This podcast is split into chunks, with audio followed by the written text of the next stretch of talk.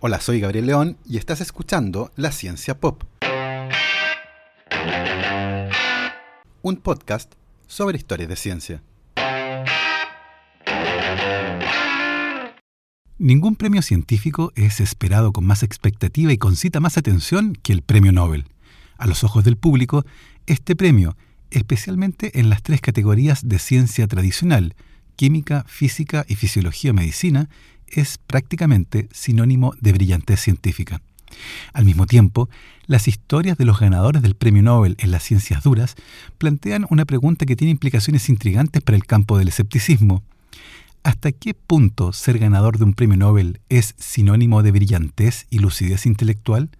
¿Son los ganadores y ganadoras del Nobel personas que solo tienen ideas brillantes y no se permiten pensamientos dignos de alguna cadena de WhatsApp? Hoy, en la ciencia pop, les contaré algunas historias sorprendentes de personas que ganaron el premio Nobel y que han manifestado creencias e ideas bastante exóticas o derechamente anticientíficas, algo que por supuesto tiene un nombre, la enfermedad de los Nobel.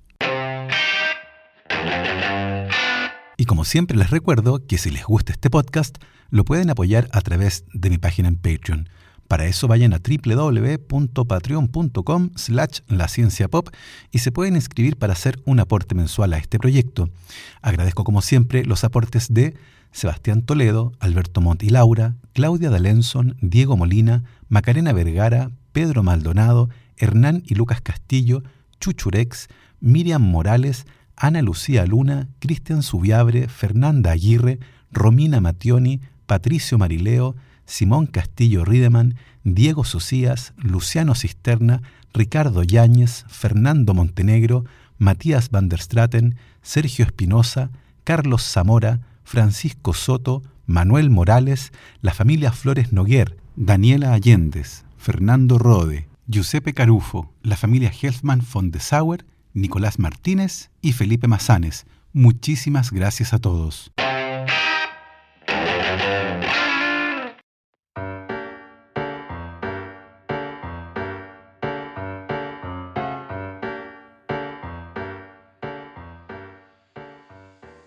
Un día como hoy, 27 de noviembre, pero en 1895, Alfred Nobel firmó su última voluntad y testamento en el Club Sueco-Noruego de París.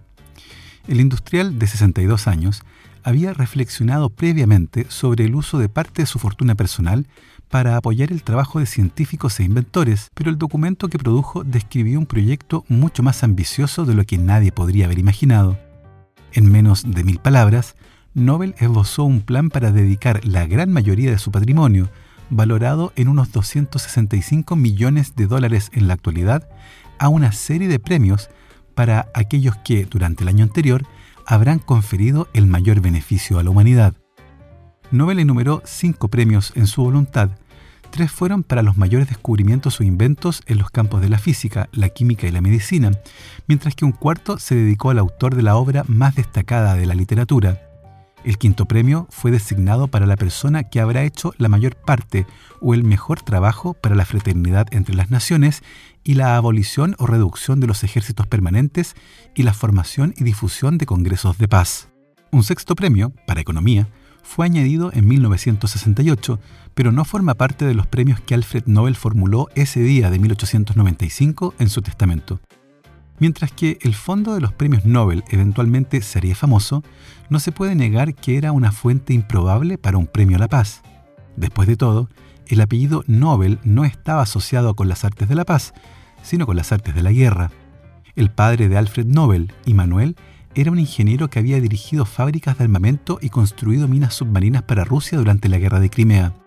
Entre sus 355 patentes se encontraban diseños para detonadores de nitroglicerina, gorras explosivas y una pólvora sin humo llamada balastita. En 1867, Alfred Nobel había inventado la dinamita, mezclando nitroglicerina, un explosivo sumamente inestable cuyo comportamiento lo convertía en uno poco práctico y peligroso, con tierra de diatomeas, que no es otra cosa que los caparazones de sílice de las algas unicelulares que recogió de la ribera de un río. La tierra de diatomeas logró estabilizar a la nitroglicerina, lo que sumado a detonadores que también habían sido desarrollados por Nobel, permitieron generar un explosivo eficiente y seguro, ampliamente utilizado tanto en la construcción como en la guerra.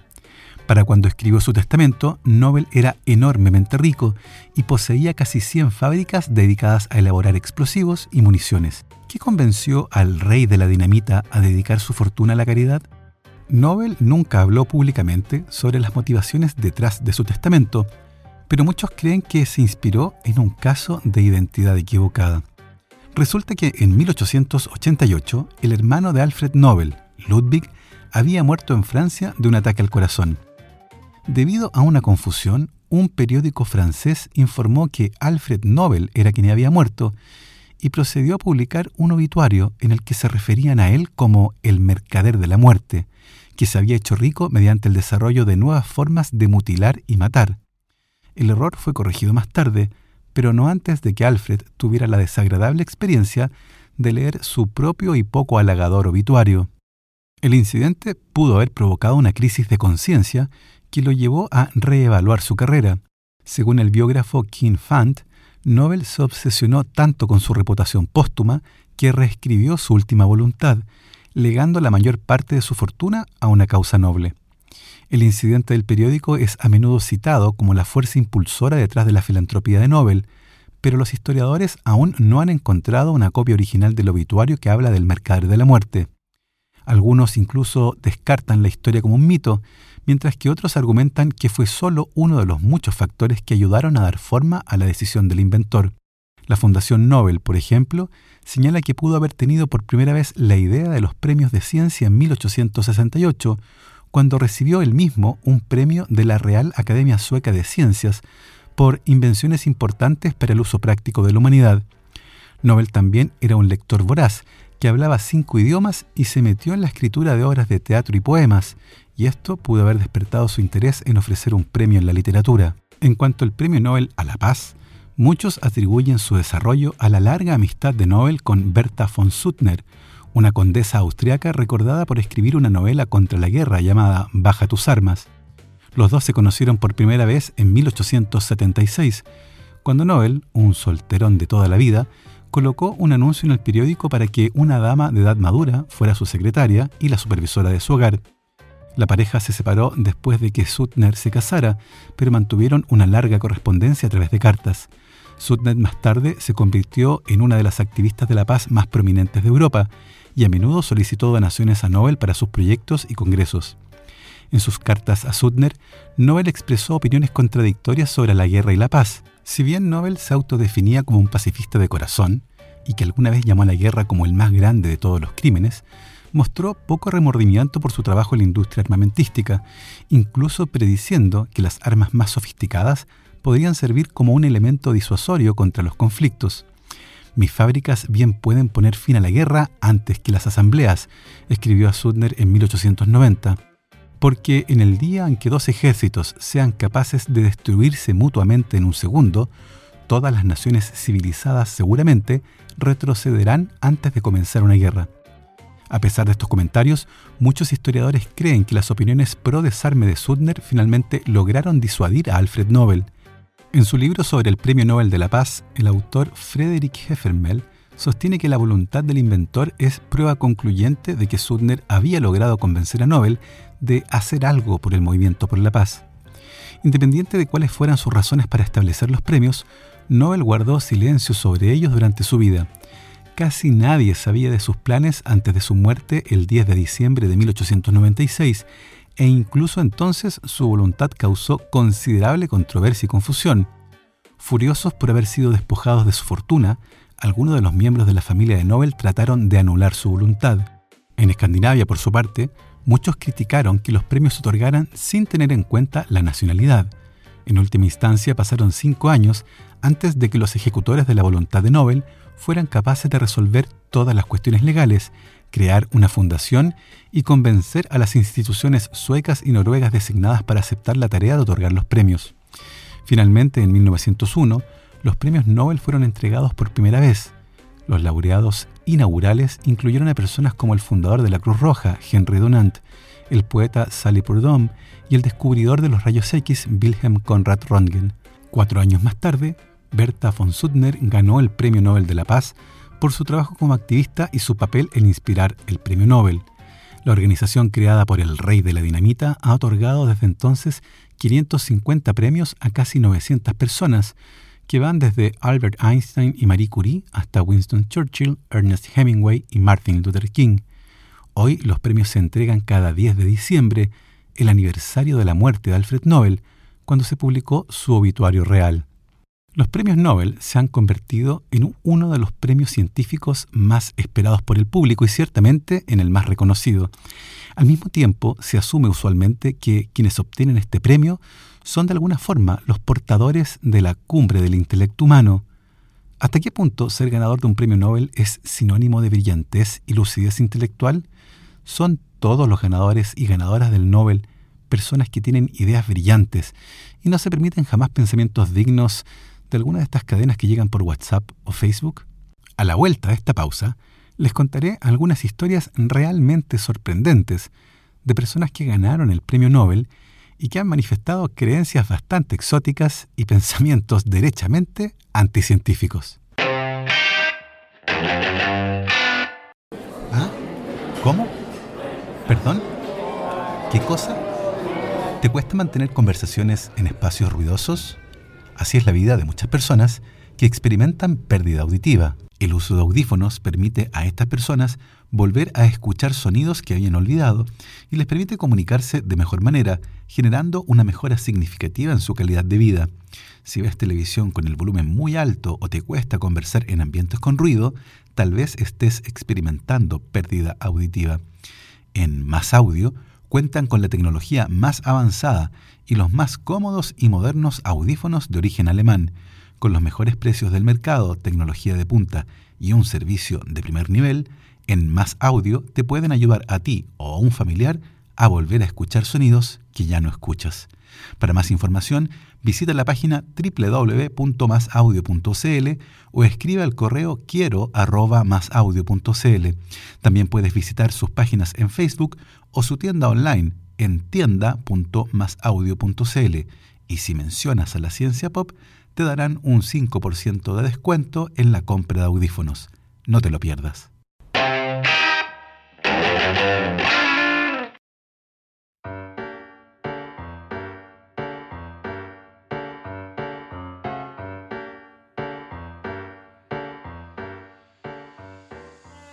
Antes de la pausa, les contaba que por alguna razón, algunas personas que han ganado un premio Nobel se volvieron tristemente conocidas por decir y creer cosas increíblemente estúpidas, algunas de las cuales son, por cierto, bastante delirantes y ciertamente anticientíficas.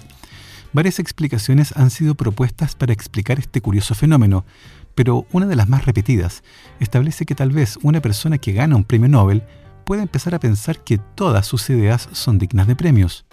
Como resultado, al igual que al estar borracho, un premio Nobel puede sentirse menos inhibido para decir a los cuatro vientos cualquier cosa que se le pase por la cabeza, lo que sumado al hecho de que ser un ganador o ganadora del premio Nobel muy probablemente le dé mucha visibilidad a tales ideas. Este fenómeno resulta muy interesante, particularmente si se piensa que los premios Nobel son percibidos como una evidencia irrefutable de la brillantez científica, incompatible con la irracionalidad. Sin embargo, las historias de algunos de estos casos sugieren que la brillantez intelectual puede coexistir con la falta de pensamiento escéptico y algunos científicos con carreras brillantes pueden cultivar ideas extrañas, como afirmaciones que son altamente inverosímiles a la luz del conocimiento científico, rechazadas por esencialmente todos los expertos científicos y basadas principal o exclusivamente en pruebas anecdóticas o no corroboradas. Linus Pauling recibió el Premio Nobel de Química en 1954 por sus investigaciones relacionadas con la naturaleza del enlace químico, y más tarde, en 1962, también ganó el Premio Nobel de la Paz. En 1941, Linus Pauling fue diagnosticado con la enfermedad de Wright, que causa inflamación crónica de los riñones. Adoptó una dieta baja en proteínas y sin sal e ingirió suplementos vitamínicos, atribuyendo su mejora a estos últimos. Más tarde afirmó que un gramo de vitamina C al día puede reducir la incidencia de resfríos comunes en un 45%. Pauling al parecer consumió al menos 12 gramos de vitamina C diariamente durante varios años, una cantidad estratosférica considerando las necesidades nutricionales de esta vitamina en un adulto, cuya dosis diaria recomendada es de 60 miligramos, es decir, 200 veces menos que lo que Pauling ingería. Estudios en la década de 1970 y 1980, realizados por Pauling y el psiquiatra Iwan Cameron, parecían sugerir que las megadosis de vitamina C eran útiles para prolongar la vida de los pacientes con cáncer terminal. Sin embargo, se trataba de estudios tan mal diseñados y controlados que era imposible extraer información útil de ellos. Además, el exceso de vitamina C se excreta a través de la orina y tiene un escaso valor terapéutico. What now? Well, there's some value to taking a multivitamin, but the human body can only absorb so much. What you're buying here are the ingredients for very expensive urine. Pauling también persiguió la hipótesis de que las calificaciones de los estudiantes mejoraban después de beber jugo de naranja durante varios meses. En un artículo publicado en la revista Science, así como en otras publicaciones, Pauling argumentó además que las megadosis de vitamina C eran eficaces contra la esquizofrenia. Sin embargo, los estudios controlados no ofrecen apoyo a esta hipótesis. Pauling defendió estas ideas de manera bastante testaruda, lo que ciertamente convenció a muchas personas que megadosis de vitamina C pueden efectivamente prevenir los resfríos, una creencia que es tremendamente popular, o retrasar la progresión del cáncer. Linus Pauling murió de cáncer en 1994. William Shockley recibió el Premio Nobel de Física en 1956 por inventar el transistor, junto con John Bardeen y Walter Brattain. Luego de este gran logro, los intereses de Shockley en la Universidad de Stanford se desplazaron hacia la genética. Argumentó sin ninguna evidencia que la diferencia de coeficiente intelectual entre los afroamericanos y los blancos es en gran parte o totalmente genética.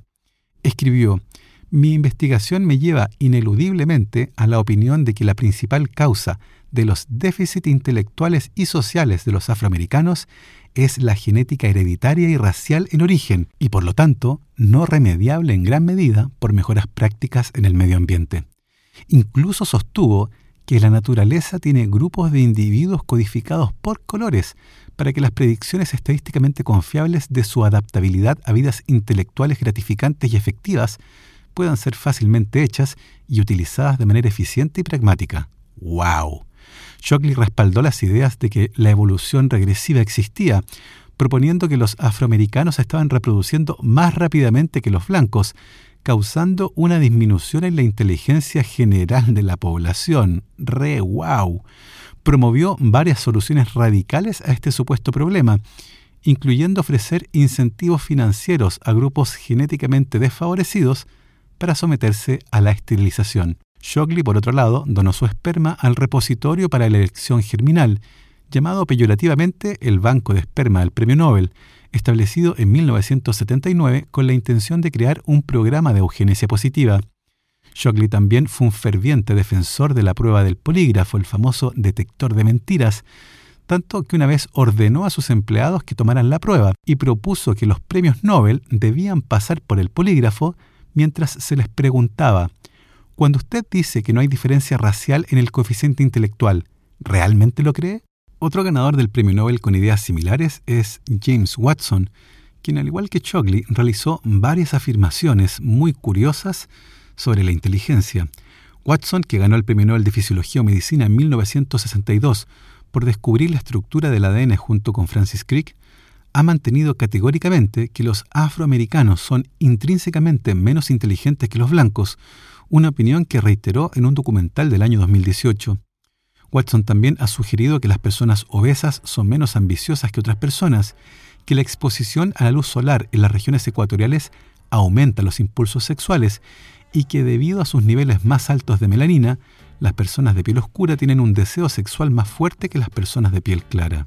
Por otro lado, Brian Josephson ganó el Premio Nobel de Física en 1973 por sus predicciones teóricas de las propiedades de una supercorriente a través de una barrera de túnel. Sin embargo, un poco antes, había comenzado su camino sin retorno hacia las zonas más oscuras de la charlatanería. A finales de la década de 1960, Josephson se convirtió en un seguidor del Maharishi Mahesh Yogi, el fundador de la meditación trascendental. A principios de la década de 1970, Josephson lanzó el Mind Matter Unification Project en la Universidad de Cambridge para explorar las relaciones entre la mecánica cuántica y la conciencia. Porque claro, era imposible que no apareciera la palabra cuántica entre todas estas chorradas. En un folleto para conmemorar el centenario del premio Nobel, Josephson señaló que estaba trabajando duro para mantener al Reino Unido a la vanguardia de la investigación sobre la telepatía. Además, Josephson ha sido un defensor de la memoria del agua, el supuesto mecanismo subyacente a la práctica desacreditada de la homeopatía, que se basa en la noción de que el agua puede de alguna forma recordar las propiedades químicas de las sustancias que estuvieron disueltas en ella. Si bien muchas de estas creencias pueden parecer inocentes o disvaríos asociados al deterioro cognitivo, en algunos casos la supuesta autoridad que representa ganar un premio Nobel puede convertirse en algo derechamente peligroso.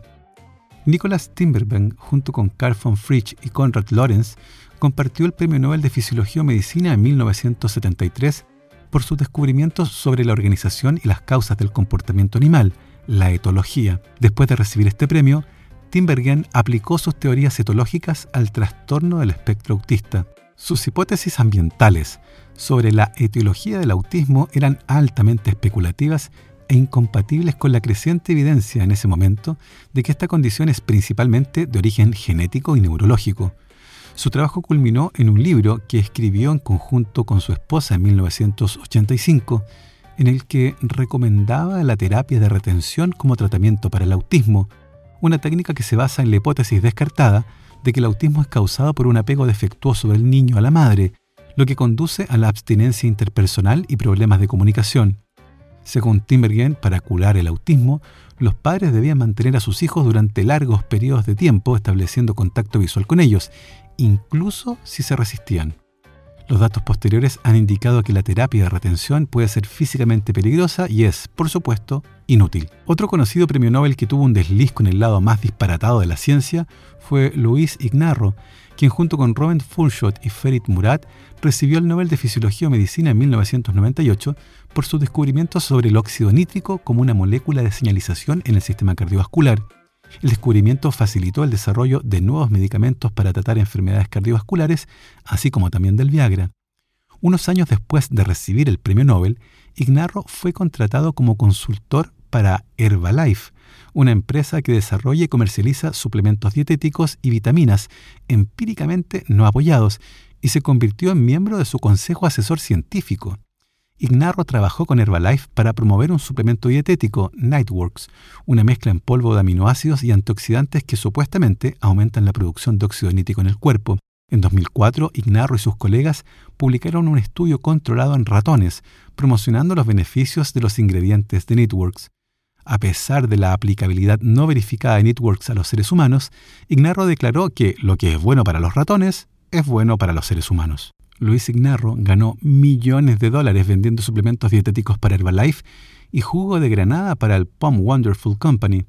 Parte de esto fue facilitado por los artículos científicos publicados por Ignarro al respecto, sin declarar que tenía intereses comerciales en esos productos.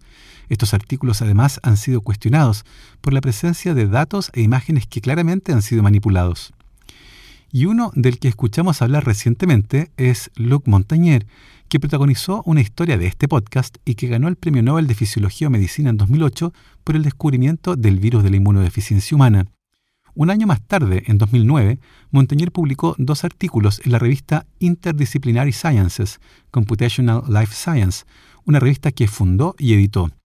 En uno de esos artículos, Montagnier sostuvo que el ADN diluido de especies bacterianas y virales patógenas puede emitir ondas electromagnéticas. Y claro, esas ondas electromagnéticas pueden producir enfermedades como el trastorno del espectro autista, por lo que afirmó que el autismo se podía curar con antibióticos. Como si todo esto no bastara, este año fue ampliamente difundida una entrevista en la que Luc Montagnier afirmó, no solo sin evidencia, sino que con evidencia en contra, que el SARS-CoV-2 fue fabricado en un laboratorio. Y claro, la noticia decía, Premio Nobel afirma que el virus fue fabricado en un laboratorio. Y claro, esta lista no estaría completa sin nuestro último participante. Probablemente de todos los ganadores del Premio Nobel, el más extravagante sea Cary Mullis, quien compartió el Premio Nobel de Química en 1993 con Michael Smith por la invención de la reacción en cadena de la polimerasa, el famoso PCR, que permite copiar rápidamente fragmentos de ADN. Mullis expresó un fuerte desacuerdo con la opinión de que el SIDA es causado por el virus de la inmunodeficiencia humana. Afirmó que este retrovirus apenas es detectable en las personas con SIDA, manteniendo que este hallazgo plantea serias dudas sobre el papel del virus en la enfermedad. Mullis también cuestionó la evidencia del calentamiento global causado por el hombre. En su autobiografía titulada Bailando desnudo en el campo de la mente, apoyó varias otras ideas extravagantes y se mostró partidario de la astrología, diciendo, ¿cómo podrá una institución de enseñanza superior otorgar a alguien un doctorado en psicología sin requerir al menos unos cuantos cursos de astrología? Y en uno de los pasajes más desopilantes de su autobiografía, y probablemente uno de los capítulos más vergonzosos de la historia de la ciencia, Carimulis declaró que una vez en su casa de campo en California, se encontró con un mapache extraterrestre fluorescente y parlante que se dirigió a él como doctor. Es probable que muchas de estas creencias y experiencias, como la conversación con un mapache extraterrestre, tengan algo que ver con su habitual consumo de LSD. Sin embargo, el episodio más vergonzoso protagonizado por Mullis ocurrió un año después de ganar el Nobel, cuando en 1994 participó en el Congreso Europeo de Investigación Clínica realizado en Toledo, España. En esa ocasión iba a hablar a los asistentes sobre el PCR, pero justo antes de subir al escenario, le advirtió a John Martin, presidente de la Sociedad Europea de Investigación Clínica, que no hablaría sobre el PCR, sino de cómo él pensaba que el VIH no causaba el SIDA. Para su presentación usó diapositivas a las que se refirió como su arte, que consistían principalmente en fotos de mujeres desnudas iluminadas con luces de colores, fotos que él mismo había tomado. Luego de media hora de una verborrea sin sentido, acompañada de murmullos de la audiencia y un par de portazos de investigadores que salieron furiosos del salón en el que Mullis hablaba, John Martin se subió al escenario para dar por terminado el vergonzoso espectáculo. Mullis se defendió, diciendo que, como ganador del Nobel, tenía la autoridad para hablar, luego de lo cual confesó que usualmente modificaba los datos que presentaban las publicaciones para hacerlos parecer más significativos de lo que realmente eran. La lección más importante de esta historia se vincula justamente a lo que dijo Mullis. En ciencia no hay autoridades, solo hay expertos en ciertas áreas. Las ideas son presentadas con evidencia, no con galvanos y medallas anteriores, y ciertamente ser ganador de un premio Nobel jamás debería considerarse como una garantía que confirme de manera automática una declaración, una lección que todos deberíamos tener muy presente. Y bueno, hasta aquí llega esta curiosa historia sobre la enfermedad de los premios Nobel. Espero que la hayan disfrutado. Nosotros nos escuchamos la próxima semana. Este es el primer capítulo del último ciclo. Cada ciclo tiene cuatro capítulos y estamos llegando al final de la primera temporada. Quedan tres capítulos y por supuesto planes para el próximo año. Por ahora los dejamos hasta aquí. Me encuentran como arroba Gabo Tuitero en Twitter e Instagram. Lávense las manos, usen mascarillas y como siempre, que la ciencia los acompañe.